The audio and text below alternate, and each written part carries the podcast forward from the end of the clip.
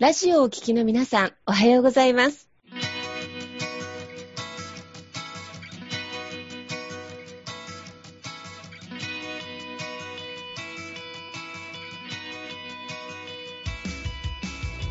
FM 那覇より毎週日曜日9時30分からお届けしております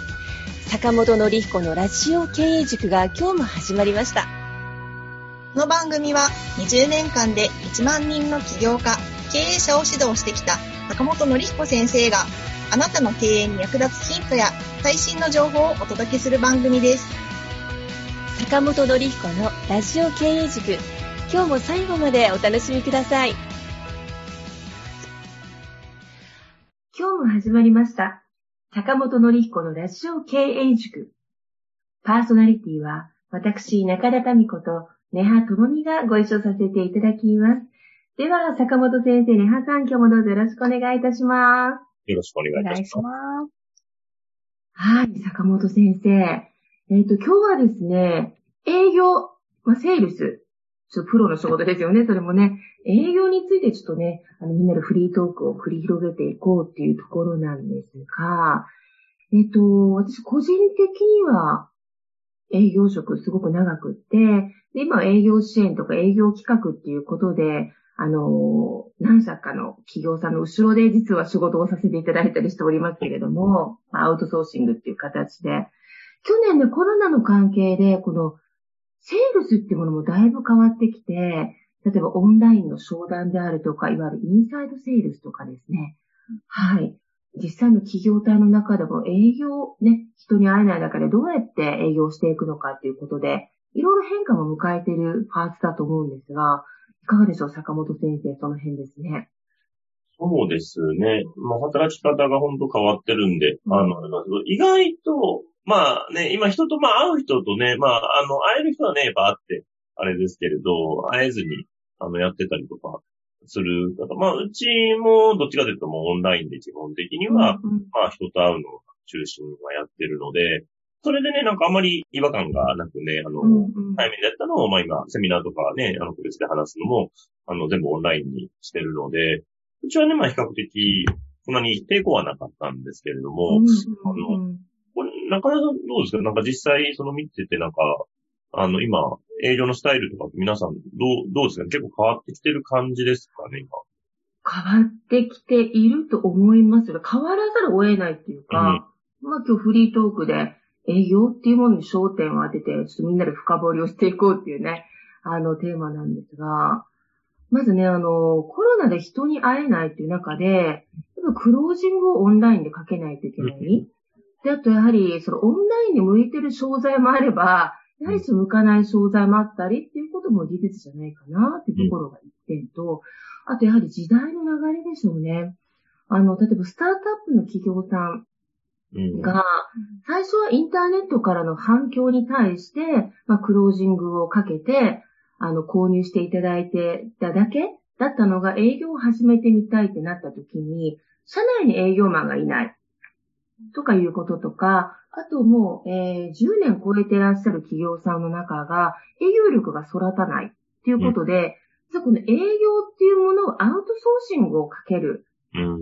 はい。昔ならちょっと考えられないですよね。営業だけアウトソーシングって。あの、そういう、え、営業の手法っていうか、フローもね、あの、出てきていますよ、実際ですね。結構、その、なんかね、営業をアウトソーシングしてうまくいってたりするもんなんですこれがね、ありかなと思いますね。ただええ私もアウトソーシングで意外と何社か、うあの、組まさせていただいたりしてますけどうん、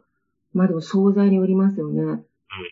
で、ただ、あとやっぱりこの、なんでしょう。マーケティングからターゲット設定、見込み客発見、リスト作成、そこからの、まあ、電話やメールでのマーケティングアポ取り、で、最後オンライン面談っていう形の、やっぱり仕組みをしっかり明確に作っておかないと、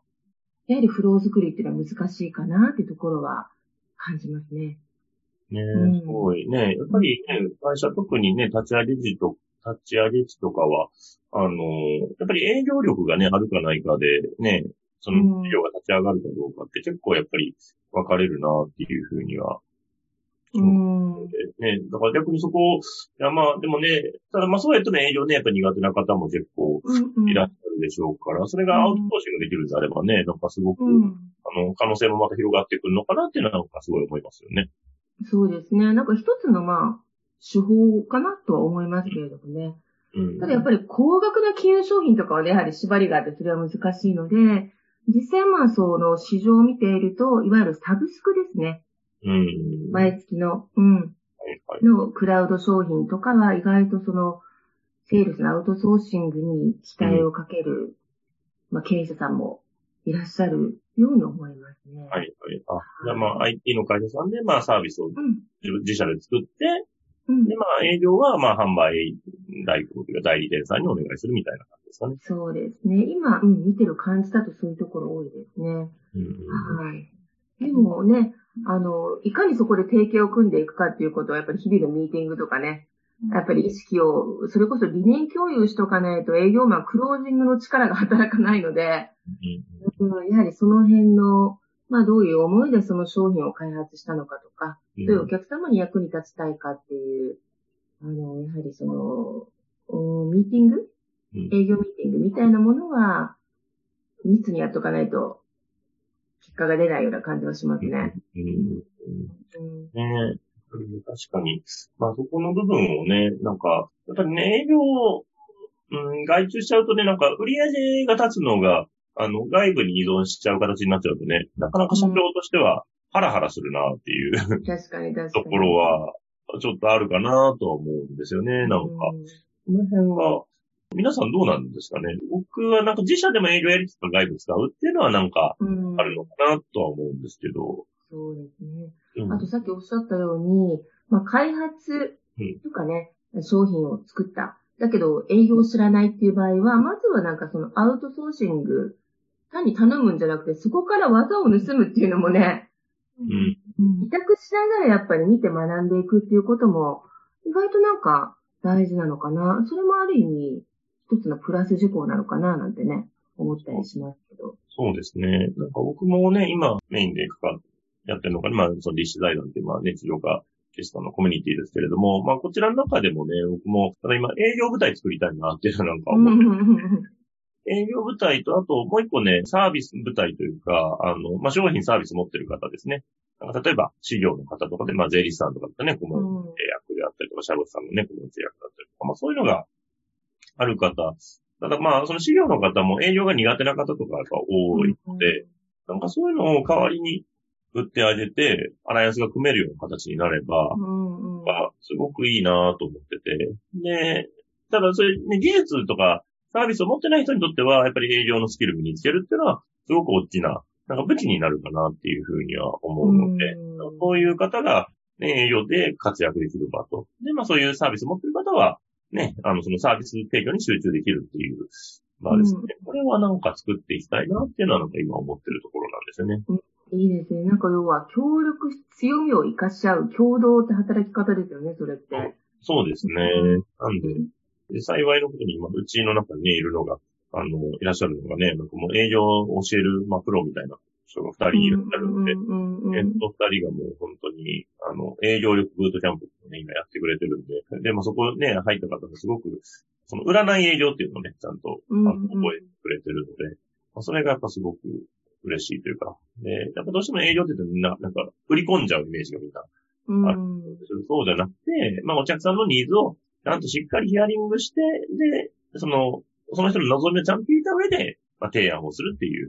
スタイルの、まあ営業スタイルですね。これだと結構初心者の人でも入りやすいのかなっていうふうに思うので、うん。まあ、そういうね、スタイルをやっぱり広げていきたいなっていうふうにはなんか思いますよね。うん。まあ、より良い商品やサービス、で、またそれをね、あの、広めていく営業職っていうところがあって、その歯車って、が生み出すものってすごく大きいだろうなって思いますけど、でもなんかね、営業ってすごく特殊に思われることがね、あって、ね、ネハンさんも今、企業の中でお仕事されてらっしゃいますけど、営業って言うとなんかすごくちょっと特殊でできないかもってイメージが終わりになるっていうことで、そうですね。あの、営業マンってなんか、やっぱ会社のなんかスターみたいな、イメージ。外行って、こう、商談取ってきて、みたいなのがあったから、ああ、なんか別世界の人だ、みたいなイメージが強かったんですけど、あなんかこうやっていろんな企業さんの話とか経営者さんの話を聞いていくうちに、あの、意識が変わったというか、あ、なんか自分自身も接客業をやってた時があったりして、それも営業だよって言われて初めて、あ、これ私営業やってたんだって初めて気づいたことがあったから、気づかないだけで、あのきっとみんな営業身近なところでやってるんだなっていうのは、最近なんか気づいたところでした。なるほど。そうなんですよね。特に特別なことではなくて、普段の生活の中でも、意外とこの家族の中で何かお願いしたりとか、ね、あの、同じスタッフ同士で何かお願いしたりとか、それも意外と実は営業力っていうか、セールス力なんですよね。うん。えー、その辺がね、全部営業にね、生きてくるから。なんか、特別なんか無理なことをするわけではないのでね、なんか、うん、なんかみんな営業、うん、営業できない人に限って、押し売りをしたがるっていう傾向が結構あって、うん、押し売りじゃ売れないからって。まあね、もう一昔前ならね、もうなんか訪問販売でね、買うまで帰りませんよみたいなのあったかもしれないですけど、まあそれやっちゃったらアウトですから。でも本当に、あの、本当私ありがたいことに、あの、優秀な営業マンですね、トップセールスの方とか、営業マンを育てる方、あとやっぱり社長さん自身が素晴らしい営業マンっていうね、あの、方にお会いしたりしてきましたけど、意外とね、あの、確かに、きらびやかにすごくお話が上手っていう方もいらっしゃるんですけど、一個だけ共通点があるとすると、聞き上手。うん。喋りが上手っていうか、聞き上手で、共感力があって、あ、知らないうちにこの人に任せようって思わせるような人間的な魅力？これは、あの、まあ、もちろん経営者さんって、この、その企業の中でのトップセールスだと思うんですけど、共通項目だなぁなんて思って、この聞く力イコール営業力だなぁなんて思ったりしたんですけど、坂本先生いかがですか？いやでももうまさにそこだなと思いますね。あの、うん、うちでその営業の指導をしてくれてるね、方も本当に聞く力がすごいなっていうところで。で、相手のね、話を聞いてって、で、で、相手がニーズを自分で言ってくれてから提案をしてあげると、うん、すごく提案しやすいというか、でね、うん、で、まず相手が自分自身でね、やっぱりニーズに気づいてないと、なかなかね、こっちがいくらこの商品この人に合うなと思っても、売れなかったりすることってやっぱりいっぱいあるので、うん、ここをね、しっかりヒアリングを重ねていくことで、営業の数字っていうのは上がってくるのかなっていうふうには思いますよね。うん、よく営業業界で No need、no presentation って言いますよね。うん、ニードがないところにどんなにプレゼンかけたって、ね、決まらないし、やっぱりそのお客様の思いとか何を不安に思ってるか、うん、何を大事に何を求めてらっしゃるのかっていうことを聞く力、トレーニング上もやっぱり大事なんだろうな、なんてね。うん思ったりしますけど。でも先生、そうは言っても営業マンを育てるのってやっぱすごく大変とか、何を教えていいかがわからないとか、うん、あとよく営業マンさんの1、2年目の子がよく言うのが、あの先輩によって言うことが違うから何を信じていいかがわからないですね。うんうんうん。そんな経験とかってないですか、先生？そう過去の若いことを思い出して。で 人によってやっぱね、言うこと違うとすごくよくわかるなと思って、やっぱり営業って結構ブラックボックスになっちゃってることが多いのかなって思う。うんね、なんかやっぱりその個人美になっちゃってる部分が多いので、うんあのーなかなかね、じゃあ売れてる先輩とかね、売れてる人の後ついてって、じゃあそれで同じようにできるかってやっぱちょっと違ったりするので、だからまあね、最初ちょっと試してみないといけない部分もあるんですけど、やっぱり自分に合ったスタイルを早く見つけたいですよね。うんね。で、やっぱね、人によってはね、もう本当いわゆるザ営業マンみたいな感じでね、もう本当人当たりが良くてね、なんかうん。上手でみたいな、なんかまあそういう方も、ね、もう友達、ね、人すぐ友達になれるみたいな、そういう人もいると思うんですけど、じゃあそうじゃないと絶対売れないかっていうとそういうわけじゃないので、うん僕が結構知ってる営業マンの人とかでも、その無口な営業マンって結構いるなって思って、うんうんうん。うん。あんまりその、いわゆるできる風な感じが出てないんだけども、なんか聞いたらすごい実績がすごいみたいな。方で。うん。それはやっぱさっきおっしゃったね、やっぱその聞く力うん、話、うん。相手の話を聞いて引き出す力がやっぱりすごいんだなっていうのって。うん僕もなんか意識してるのは、ね、初めての人と、まあちょっとあのお話しするときとかは、なるべくやっぱ相手に話してもらうように意識してます。うんうん。自分の時間は少なくていいから、相手の話を聞いてあげて、で、最初意識してるのは、この人の望みをどうやったら叶えてあげれるかなっていうのを意識してるというか。で、そこにうちの商品とかサービスが合えば提案するし、別にそれが合わないんであれば、別にそこは提案はしないみたいな、まあそんな感じですかね。うんうんうんね、ネハさん、そうやって考えると、特別ではなく、ちょっとハードル下がりませんか？そうですね。なんか意識変えるだけで、全然なんか、こう、何が私にしてあげられるかなって、あんまりなんか考えずに、ぼーっと話してたことが多かったなって今、聞いていて思って、まあなんかその場その場は楽しいんですけど、なんかね、よりその人のためにみたいなところを、あの、意識するのが、まずなんか営業の第一歩じゃないけど、そこがなんか土台になってくるのかなって思いました。うん。あとなんかね、営業部だけ島が違うっていう場合もね、会社の中で結構あるっていうことを聞いてるので、なんかこう、ちょっとシェアをしたりとか、あと営業マン同士、セールス部の中で、ケーススタディじゃないけどね、あの、成功事例をみんなに分析していくっていうのも、一つ、社内のトレーニングとしてはありなのかもしれないですね、先生。うん。ね、やっぱりケーススタディは多い方がいいですから。で、うんそっくりそのまま同じようにできるかっていうと、ね、そういうわけではないですけども、やっぱりその人がなぜそういう結果が出たのかっていうところですよね。そこをやっぱ分析はしたいですよね。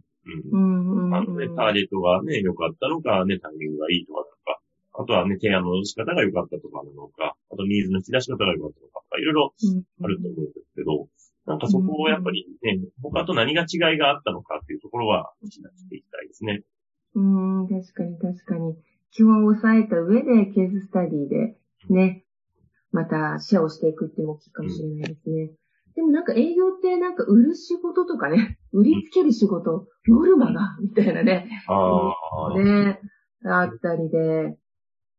うーん、ですけどなんか私個人的なものはなんか究極の人助けが営業かなって。うん。うんうんうん。ね。その商品やサービスを通してお客様の問題を解決したり幸せになっていただくっていうか、その橋渡し役がまさに営業職かななんていう、営業のイメージってイコール人助けっていうね、イメージが強かったりしますけどね。ですね。やっぱり、あの、それでいけないとやっぱしんどいですよね、なんかね。うー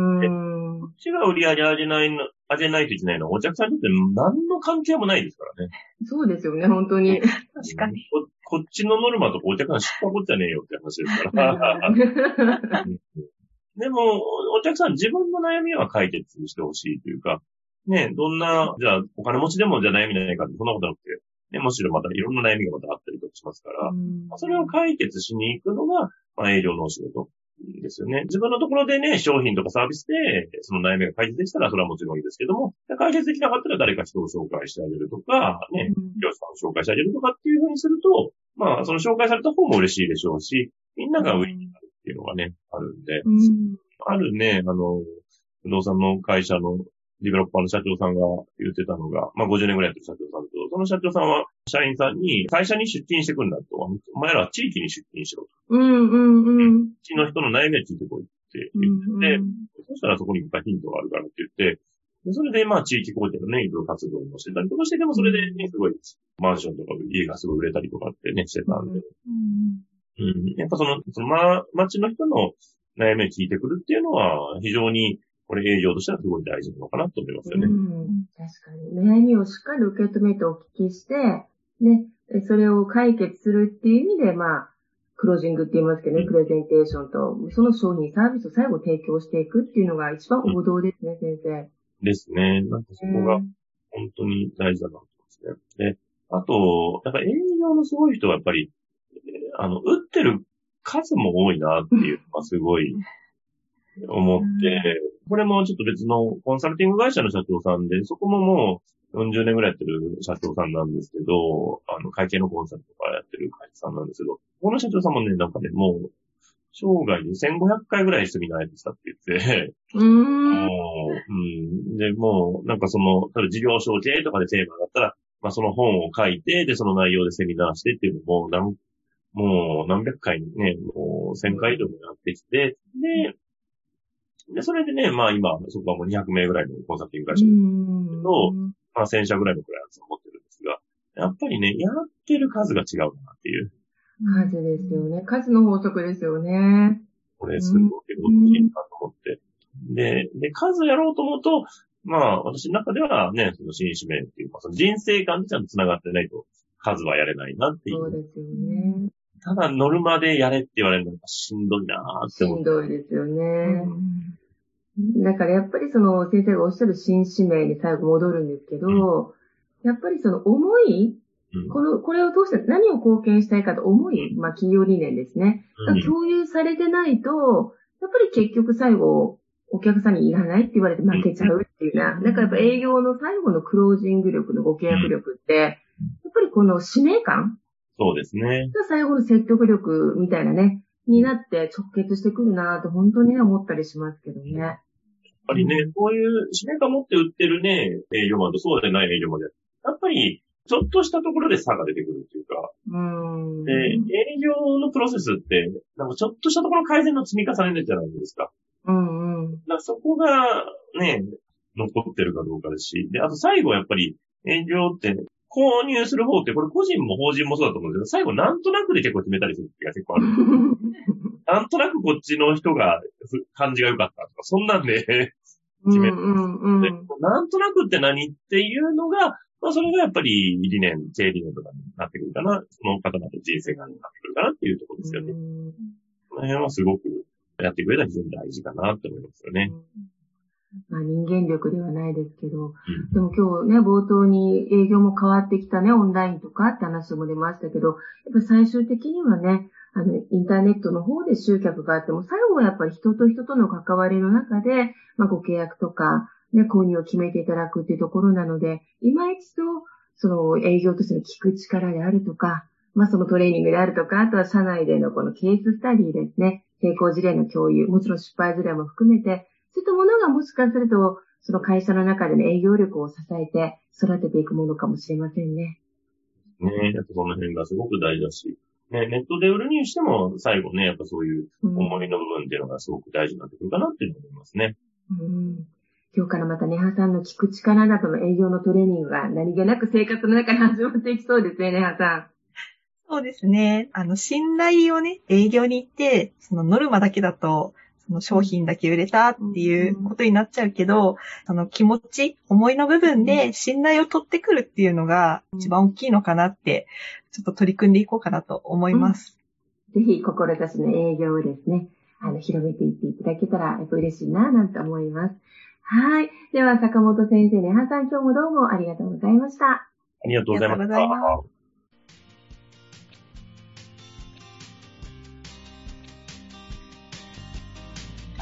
この番組では起業や経営についてのご質問を募集しております。こんなことで悩んでいます。こんな場合はどうしたらいいの？などなどご質問がありましたら、ぜひ番組宛てに送ってくださいね。はい、えー質問の宛先は立志財団のホームページよりお問い合わせの欄からご質問ください。えーその時にはえーラジオ経営塾についてとお書きください。また、ツイッターでも質問を受け付けております。ハッシュタグ、ラジオ経営塾をつけて投稿してくださいね。この番組は沖縄の起業家や経営者のビジネスの成功に役立つ内容をご紹介しております。また来週日曜日9時30分よりラジオ経営塾でお会いしましょう。皆様楽しい日曜日をお過ごしください。